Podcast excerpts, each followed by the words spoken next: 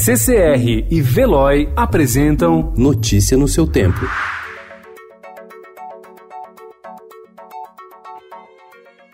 Olá, sejam todos muito bem-vindos. Hoje é quarta-feira, 12 de fevereiro de 2020. Eu sou o Cado Cortês. Ao meu lado, Adriana Simino. E estes são os principais destaques do jornal O Estado de São Paulo.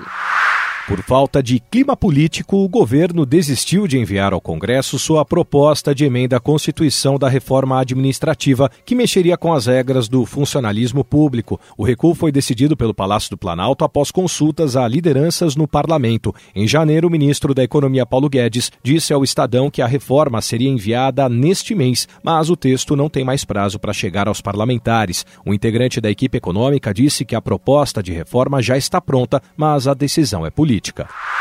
Em 2019, as ações de limpeza e desassoreamento do rio Tietê, que transbordou em 16 pontos anteontem, caíram à metade. O total de lama retirado da calha foi de 409 mil metros cúbicos, ante média de 800 mil metros cúbicos entre 2016 e 2019. O Estado alegou ter concentrado ações técnicas no Alto Tietê e no Pinheiros e destacou que o orçamento havia sido feito pela gestão anterior.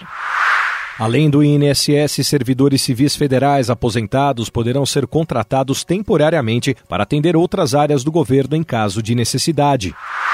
Congresso aceita reduzir 11 bilhões de reais em emendas.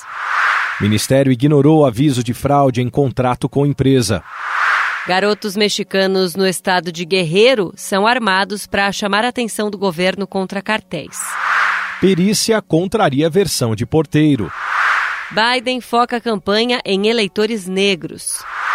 50 anos de peso. Como o Black Sabbath de Ozzy Osbourne criou o heavy metal. Notícia no seu tempo. Oferecimento CCR e Veloy.